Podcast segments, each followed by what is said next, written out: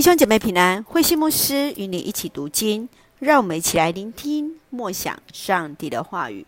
耶利米书三十八章，要信任上帝。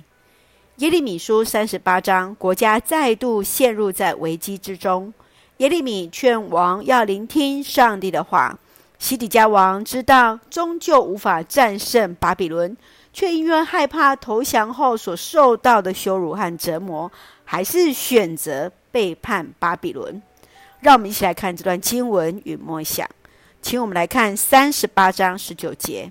王回答：“我害怕那些向巴比伦投降的犹太人，巴比伦人可能把我交给他们，让我受尽折磨。”西里家王相信先知耶利米的话，却还是选择对抗巴比伦。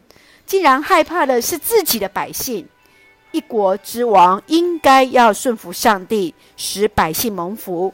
若知道国之灭亡已是必然之事，怎么会以个人为考量，怕人过于怕神呢？王的态度与行为对你的提醒是什么？在生命的转弯之处，你会如何去做？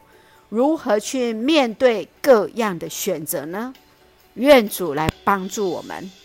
一起用三十八章二十节作为我们的金句。我求你听从上主要我转告你的话，你就会事事顺利，不至于死。是的，愿主来帮助我们，能够听从神的话语。一起用这段经文作为我们的祷告。亲爱的天父上帝，感谢上帝所赐丰盛的恩典，一路与我们同行。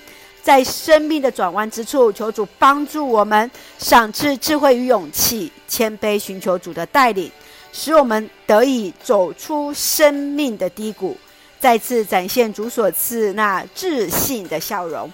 圣愿主赐福所爱的教会弟兄姐妹身心灵健壮，保守我们的国家台湾与执政掌权者有主的同在，使用我们做上帝恩典的出口。感谢祷告是奉靠主耶稣基督的圣名求，阿门。